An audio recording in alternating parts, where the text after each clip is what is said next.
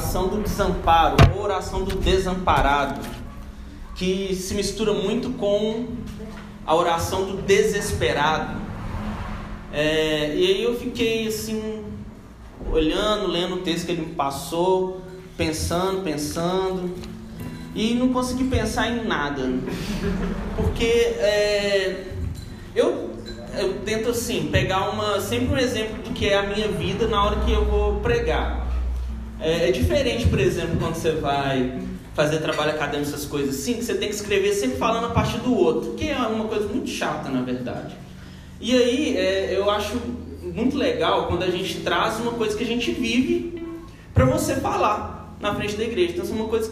Que eu estou querendo dizer? Você está pensando assim, ah, quer dizer então que o Lucas não ora ou nunca ficou desamparado, ou nunca ficou desesperado, porque realmente não conseguia assim é, alcançar o que, que é isso. Eu comecei a lembrar dos momentos e de como é, na verdade, a minha vida de oração. O que, que é, significa, no final das contas, esse negócio de vida de oração? Oração é uma das coisas mais importantes é, que fazem parte de todo o, o círculo de ações que você toma na vida para se relacionar com Deus. Então, orar não é a única forma de se relacionar com Deus mas ela, está, ela, é uma, ela é um dos pilares importantes na estrutura da sua relação com Deus que você vai tendo ao longo da sua vida. Eu sou filho dessas irmãs do coque. Alguém conhece essa, essa tribo urbana? É, essa, essa etnia? É, são muito representativas. Então, a minha mãe é, vem dessa, dessa galera, entendeu?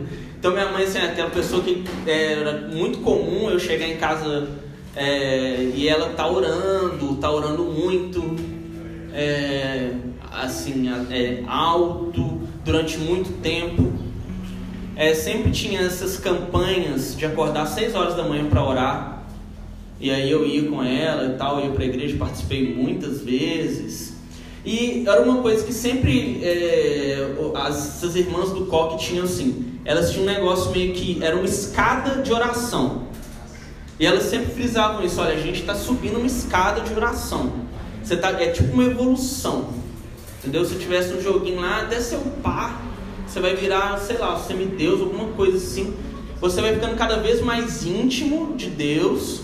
Quanto mais você ora, quanto mais tempo você se dedica, você vai sentindo mais a presença de Deus. Isso é uma outra coisa que é muito importante.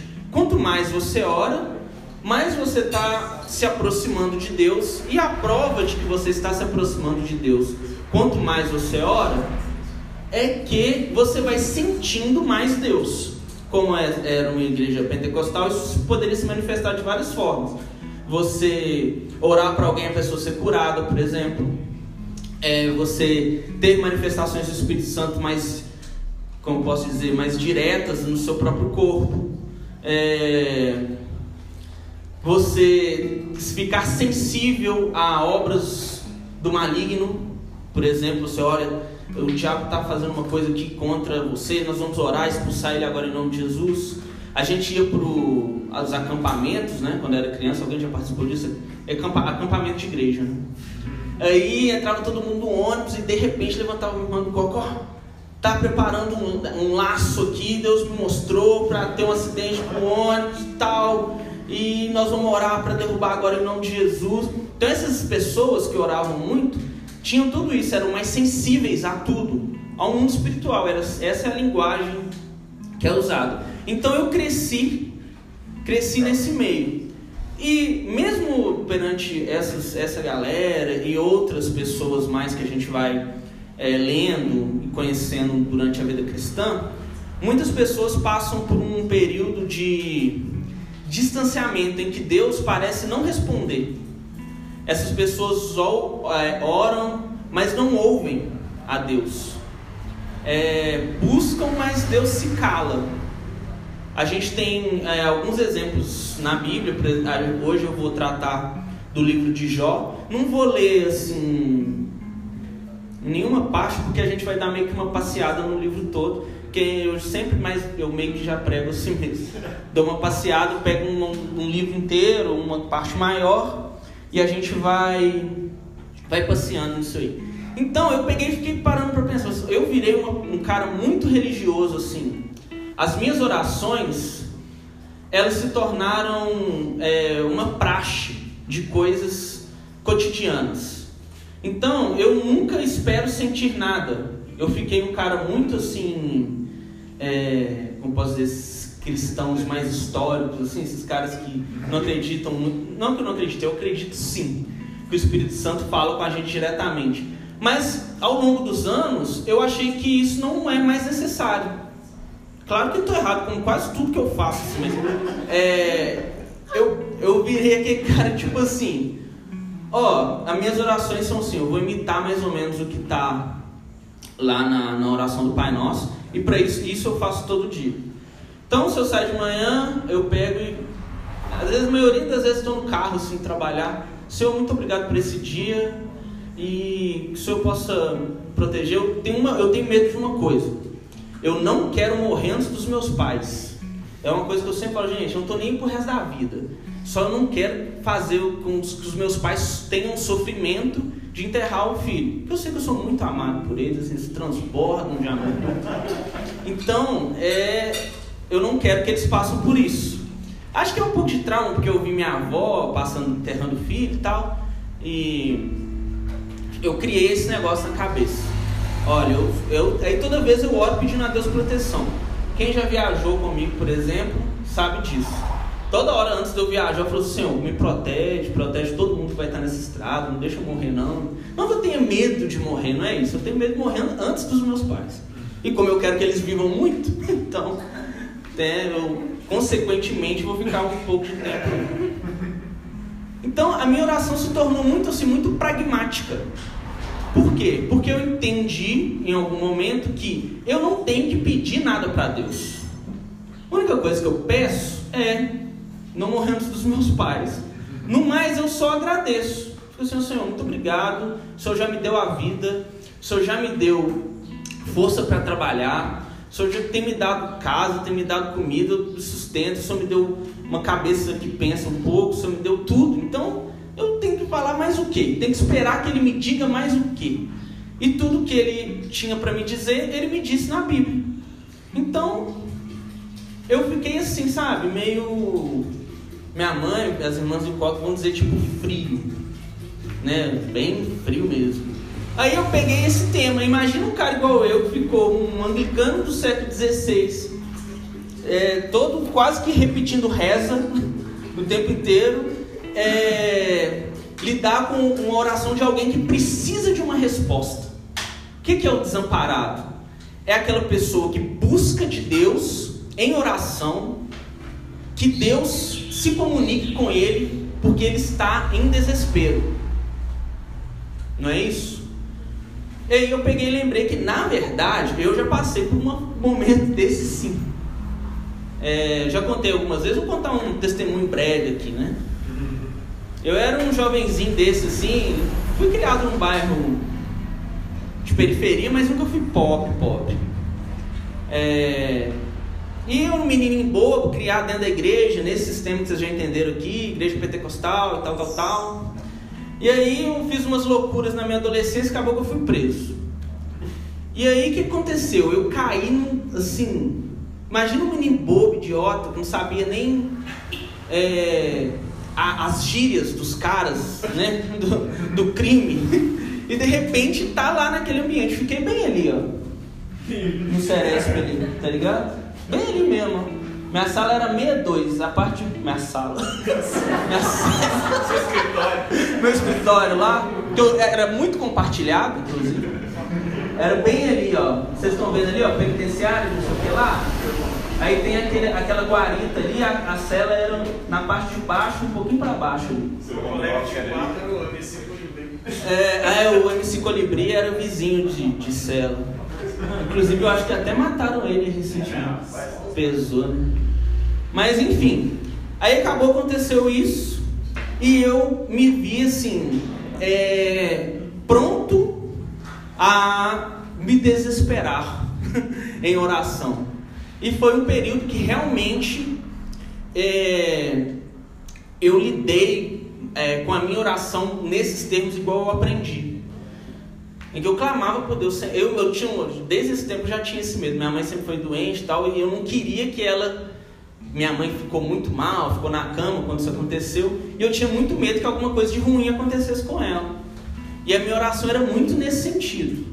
Assim, Senhor, por favor, eu não quero, não consigo carregar o peso de fazer minha família sofrer e tal, e tal, e tal. E era aquela coisa assim, super desesperada.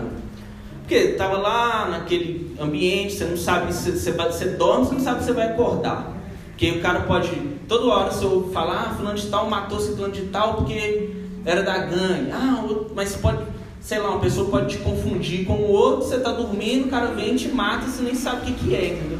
Que esse é o clima desses lugares, assim. E eu, mó bestão lá, eu ia me defender de quem? Todo idiota.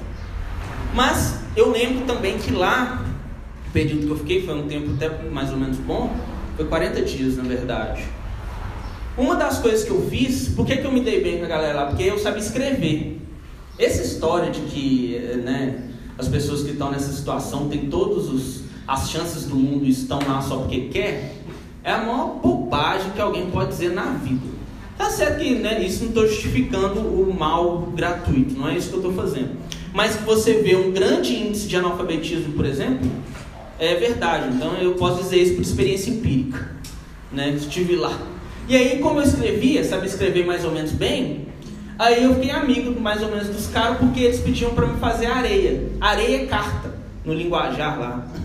E aí eu, eu escrevia as cartas e por escrever as cartas eu sempre orava pelos outros também, porque eles meio que ficaram me respeitando assim tal, por causa do negócio de escrever carta. E eu estava sempre com a Bíblia na mão. Eu li a Bíblia quase toda no período que eu lembro. Enquanto eu não estava escrevendo os caras, eu estava lendo a Bíblia. E uma das coisas que eu fiz foi fazer com eles um estudo do livro de Jó. Porque eu, eu li o livro e eu me identifiquei com Jó, entendeu? Primeiro, me identifiquei em algumas coisas, né? porque eu não era justo igual ele se, se coloca como justo.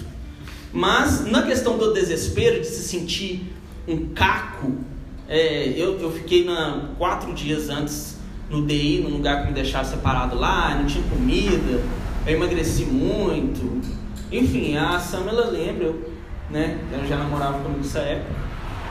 E eu, agora eu tô gordinho, mas na época eu fiquei só pele no osso, todo depressivo também, essas coisas assim. Então eu li e ficava assim, nossa, tá vendo como esse cara sofreu? Eu tô sofrendo também, não sei o quê. Aí quem tá sofrendo se identifica com quem tá sofrendo.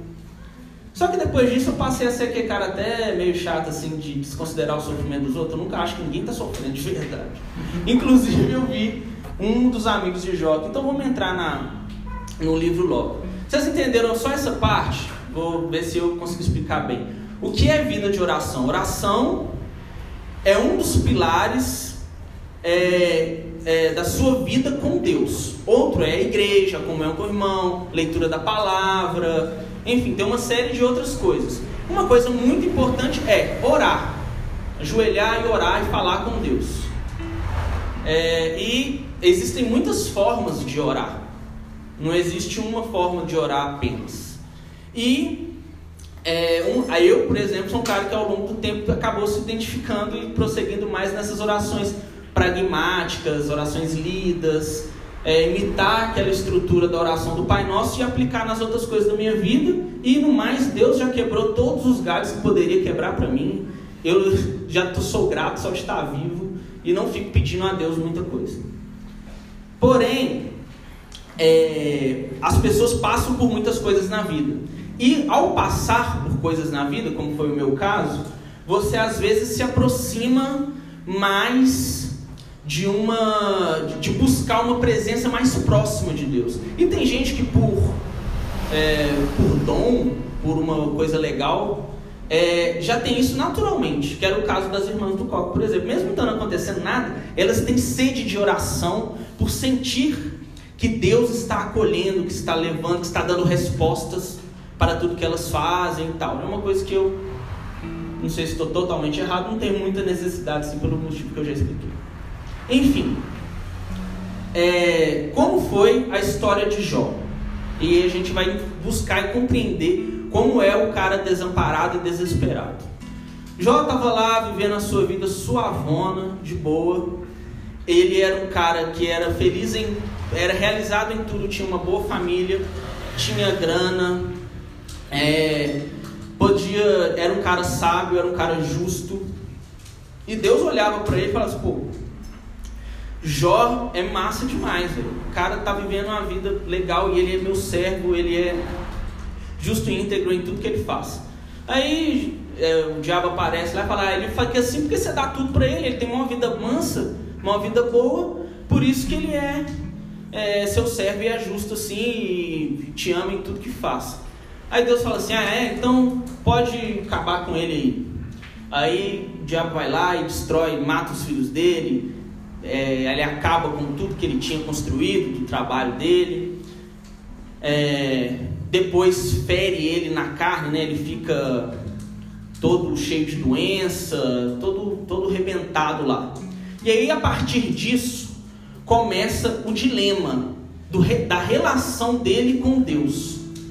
Porque ele vai lá, é, ele faz igual eu faria, né? Ele faz o seu, seu rito religioso, né? Rasga as suas vestes e coloca cinza sobre o seu corpo, que era um sinal de, de prostrar diante de Deus. Não é uma coisa não tão diferente de outras atitudes religiosas que a gente poderia tomar hoje na nossa vida cristã. Ele faz isso e se sente assim: olha, eu fiz tudo que Deus me mandou minha vida inteira.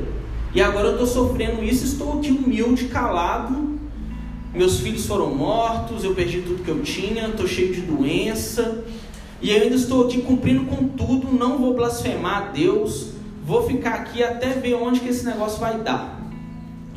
E aí chegam três amigos dele.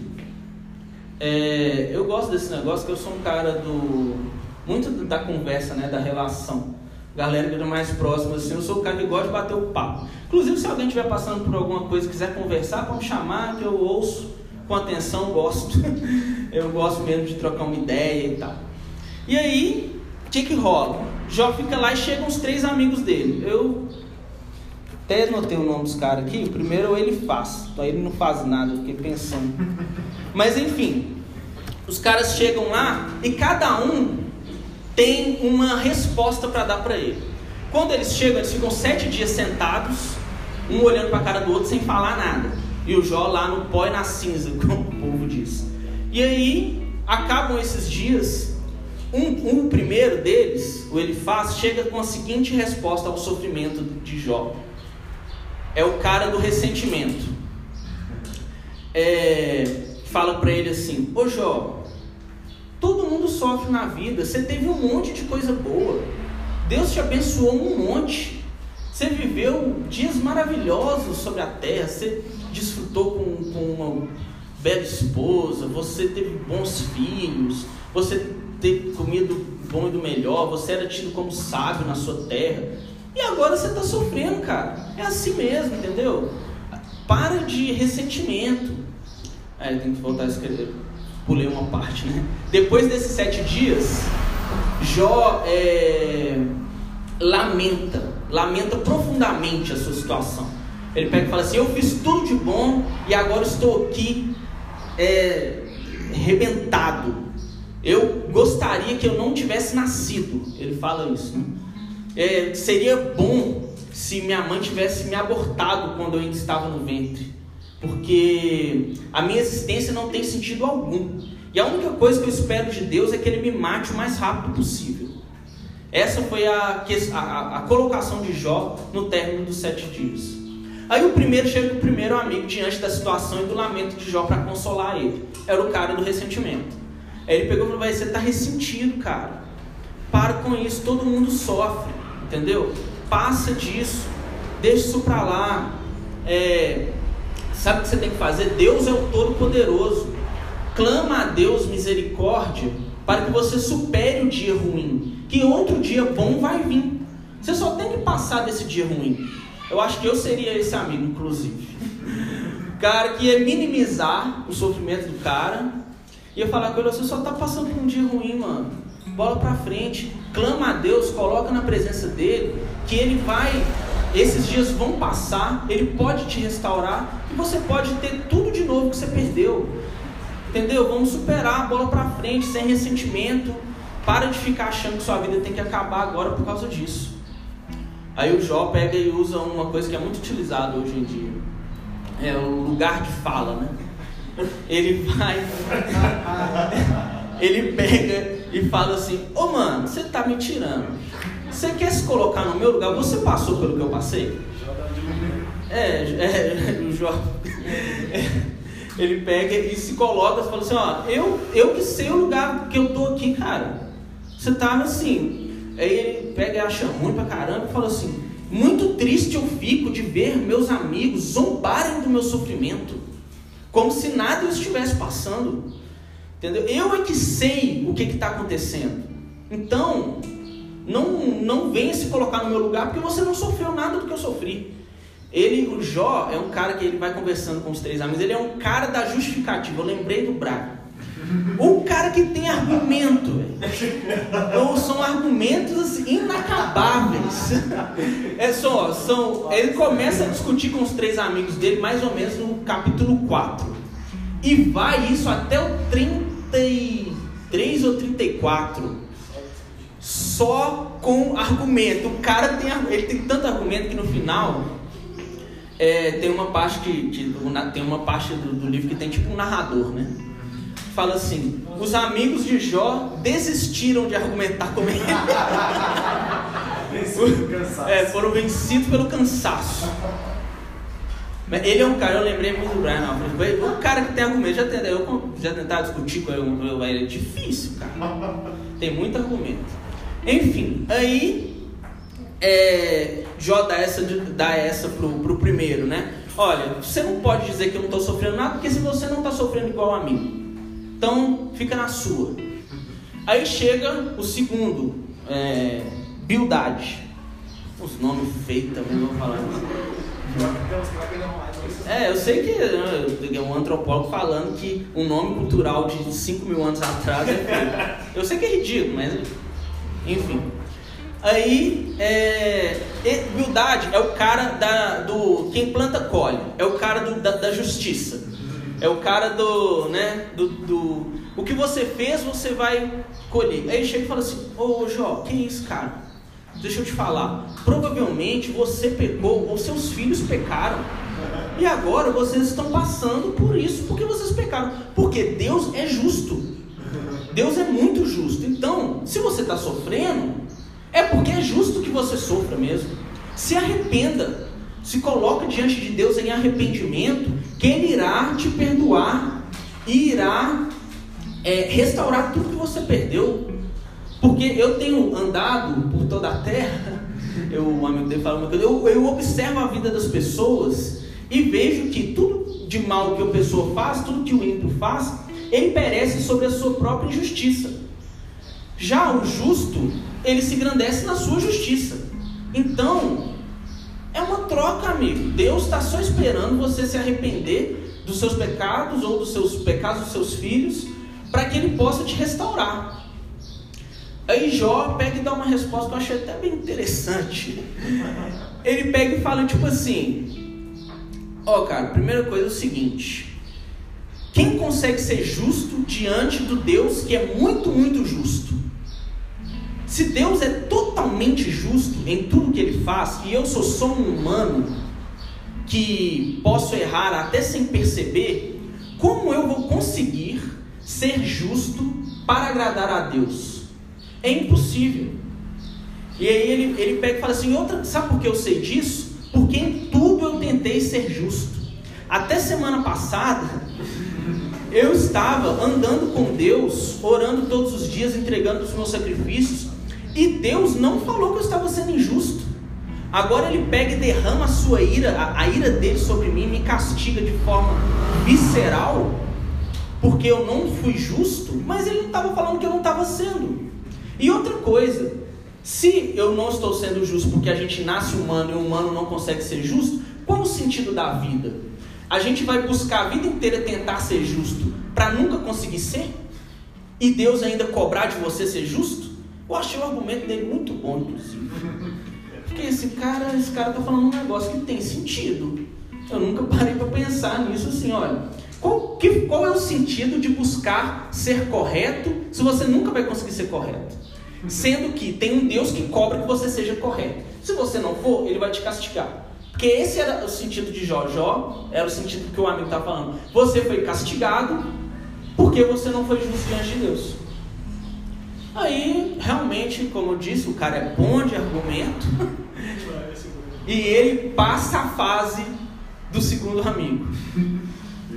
E a partir disso, a partir desse argumento que ele tem com, com humildade, ele começa a ficar muito é, desesperado, assim, no sentido de eu quero que Deus venha e faça justiça diante de mim, eu quero que Ele me responda. Ele precisa, eu, eu estou aqui esperando até o momento da minha morte para que Deus chegue e termine de me esmagar e, me, e, e pronto. Só que ele procura Deus e não acha, não encontra. Ele fala assim: Nossa, eu olhei para o norte, olhei para o sul, olhei para o fundo, olhei para o alto, e Deus, ele se esconde, nem me responder ele quer. Ele está jogando sobre mim todas essas chagas e nem me dá uma resposta. E aí ele fica assim, muito é, triste e ao mesmo tempo soberbo. O próprio sofrimento dele e ele ter argumentos para o que todos estavam dizendo com ele deixa ele muito soberbo. E no meio dessa soberba aparece o. O cara do nome fake também, Zofar. Aí o Zofar, Zofar é o cara do, do sentido. Ele pega e fala assim: até quando nós vamos ouvir as asneiras que esse cara está falando contra Deus? Por acaso ele não sabe que existe um sentido em tudo que Deus faz? Se tudo isso está acontecendo é porque tem uma resposta geral e cosmológica em tudo que acontece. Ele tem que aceitar que tem um sentido. Deus vai mostrar para ele em algum momento que tem sentido o que está acontecendo. E aí ele começa a, a, a, a frisar muito isso. Você está fazendo, você está indo contra Deus porque você não entende o sentido que Deus tem no seu sofrimento.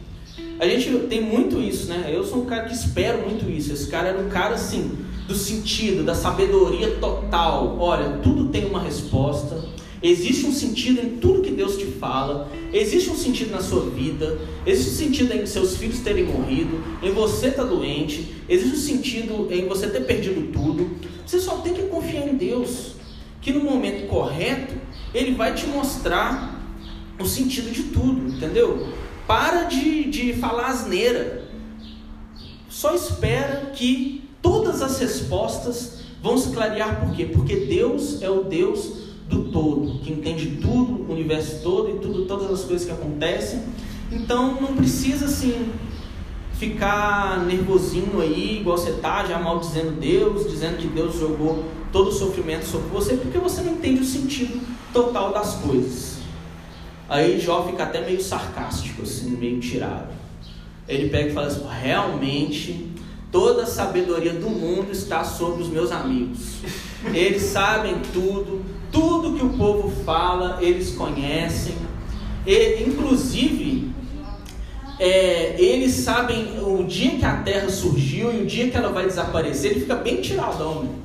Eles sabem tudo. Quem sou eu para discutir qualquer coisa com eles? Porque eles são donos, os donos de toda a sabedoria celestial e humana que já existiu. Conhecem todo o sentido de todas as coisas. Porém, eu sou tenho a mesma mente que eles. E digo que aí ele começa a, a se justificar falando assim: se existe um sentido no que Deus está fazendo, então ele vem aqui e me mostra. Qual que é o sentido? E outra coisa, acredito que Deus é tão grande que nós humanos não conseguiríamos entender todo o sentido que ele tem em todas as coisas. Novamente, o cara não é ruim de argumento. E ele vence mais esse amigo com essa de que, olha, Se tem um sentido, se tem um sentido, então por que, que Deus não mostrou? E outra coisa, quem é você para entender Deus? Você é tão sábio quanto ele? É mais ou menos o que ele diz para o Zofar. Aí o pô de novo. Aí o Jó começa a ficar soberbo no seu sofrimento. É uma coisa engraçada como é que as pessoas têm capacidade né, de, de, de ficarem assim, até mesmo no pó, na pior situação do mundo que a pessoa pode viver, a gente tem capacidade de ficar soberbo. É, isso é muito. É, não, eu tô, eu tô vencendo todas as discussões aqui com os meus amigos, eles não têm condição de discutir comigo.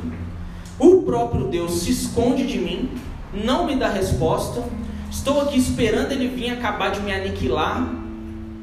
E é isso. Nem, nem a morte eu tenho, a tudo de mim foi tirado.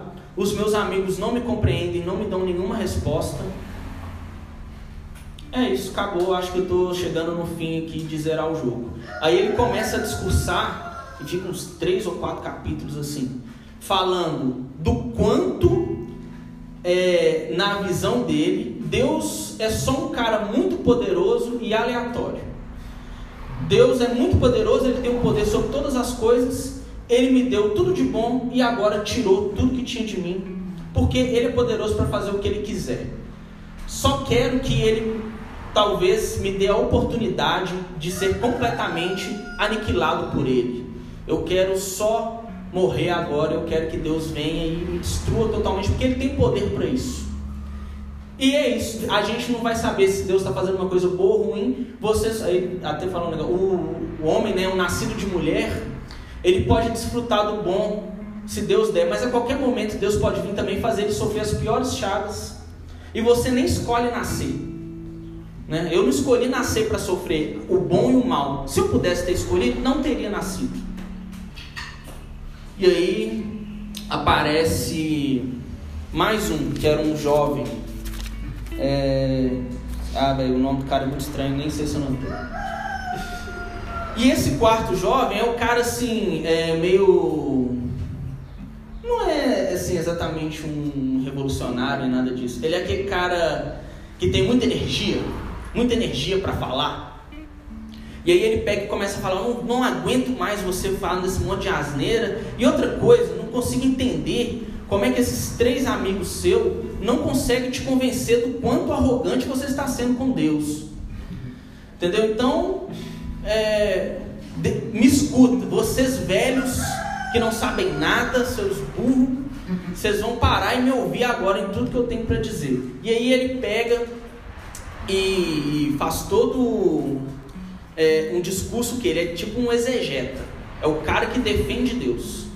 Ele ficou ali alguns capítulos, dois ou três capítulos, discursando, defendendo que Deus faz o que ele quiser mesmo com quem ele quiser, mas ele não é injusto por causa disso. Porque a gente não conseguiria compreender Deus.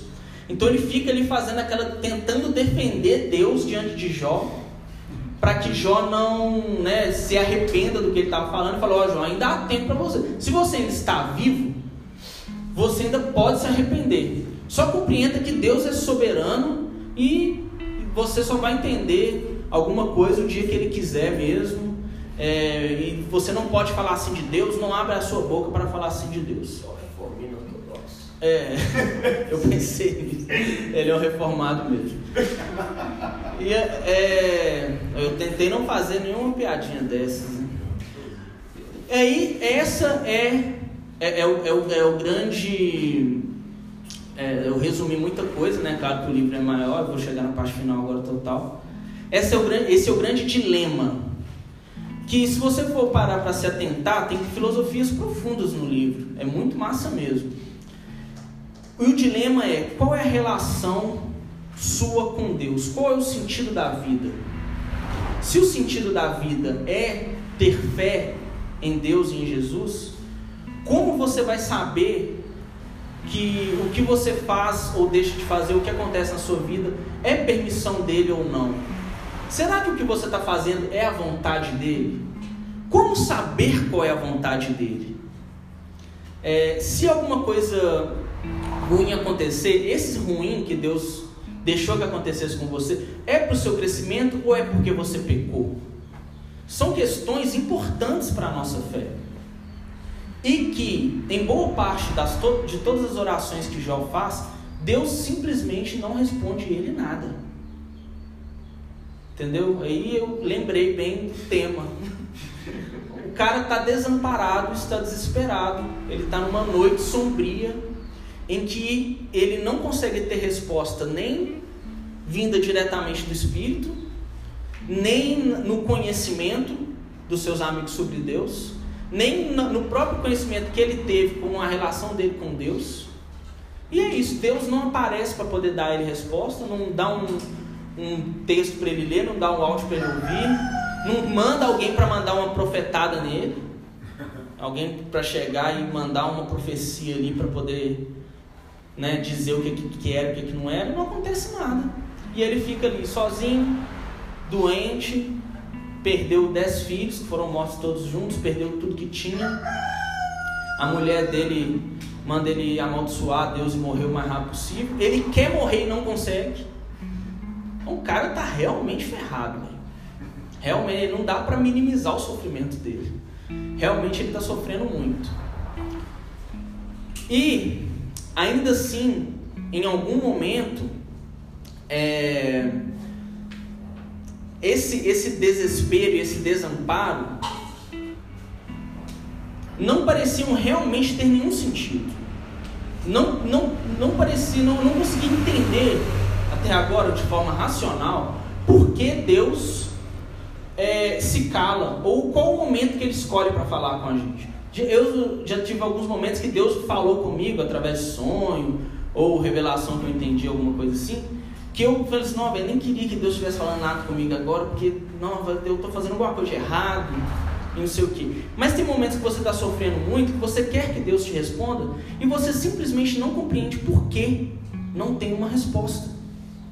Aí, se tudo isso que Jó colocou, se pode ser para o seu crescimento ou não, é, se é para você aprender, se é porque você pecou, se nada disso tem resposta, afinal de contas, por que se desesperar?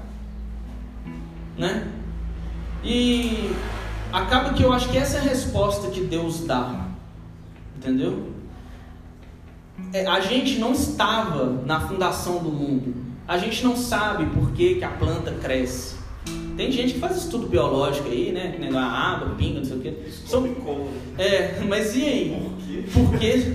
Você descobre como, mas o porquê ninguém sabe. É, é, Deus fala assim, você vê que, pelo visto que eu entendi do, do livro, é, o pessoal, Deus já Deus já sabia que a Terra era redonda, porque ele fala, ele fala dos, funda, dos, fundamentos, das estrelas, e tudo parece que o cosmos é uma coisa muito mais circular do que uma cachoeira que acaba no fim do mundo. Mas eu entrei num assunto totalmente aleatório.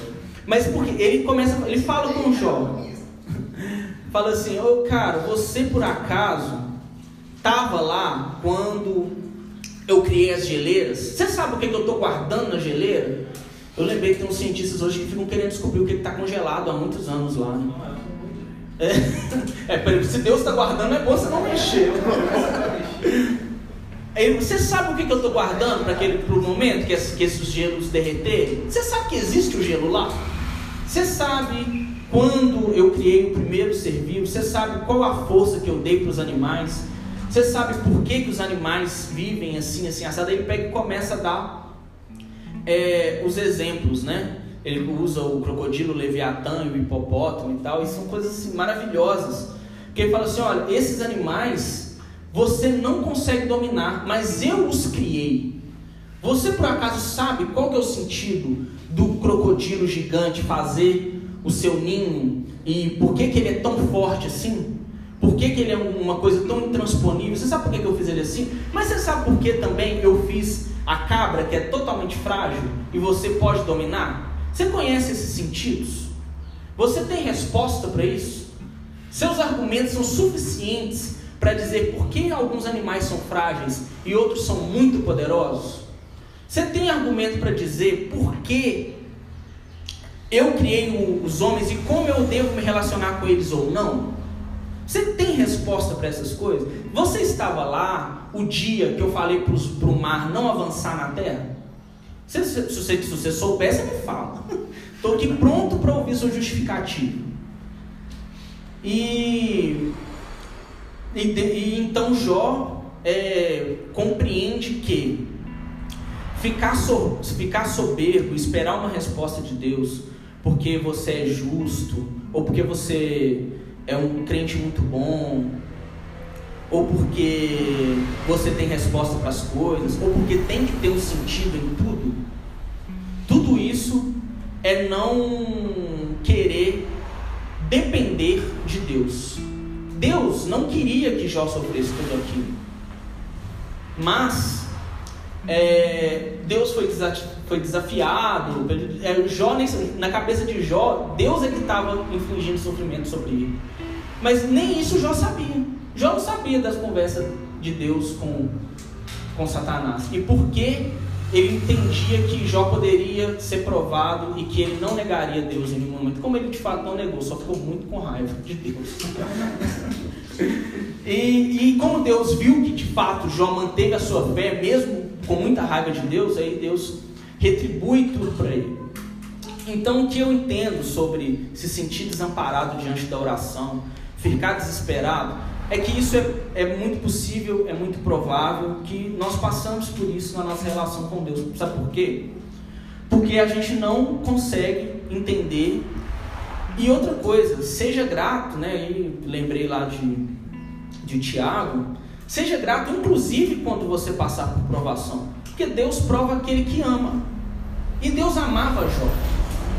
E é, Jó foi recompensado em tudo depois na sua vida e ainda por cima teve vida eterna e tal. Mas a questão não é essa, mesmo se fosse recompensar, mesmo se Deus escolhesse naquele momento matar Jó e levar ele para ficar do lado dele lá, enfim.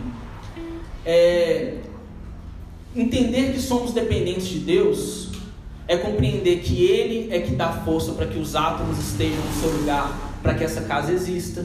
Ele é que mantém a água dando vida, Ele é que mantém o ar para a gente respirar. Então, quando você se sentir desamparado e desesperado, quando você estiver orando, entenda que você é só um homem, mas ao mesmo tempo Deus está olhando para você o tempo inteiro. E no momento certo, as coisas virão, as respostas virão. E mesmo se não vier, Ele vai ser Deus em todas essas coisas. Então, essa é a mensagem. Não é uma mensagem fácil, igual o Ju falou, eu, na verdade, não tá vindo muita coisa fácil, né? Porque eu prego sobre racismo também. Então, mensagens assim, que você não fica muito assim, é, nossa, que coisa tranquila de falar. Na verdade, porque fala um pouco da existência da, da, nossa vida e de como a gente se relaciona com Deus e outra coisa, como Ele se relaciona com a gente. E que a gente não tem capacidade para mandar nele, tá? Não dá, não vai rolar. Não vai ser por você muito pedir, não vai ser por você muito orar. É bom que você peça. Deus pode te responder, se ele se aprover a ele.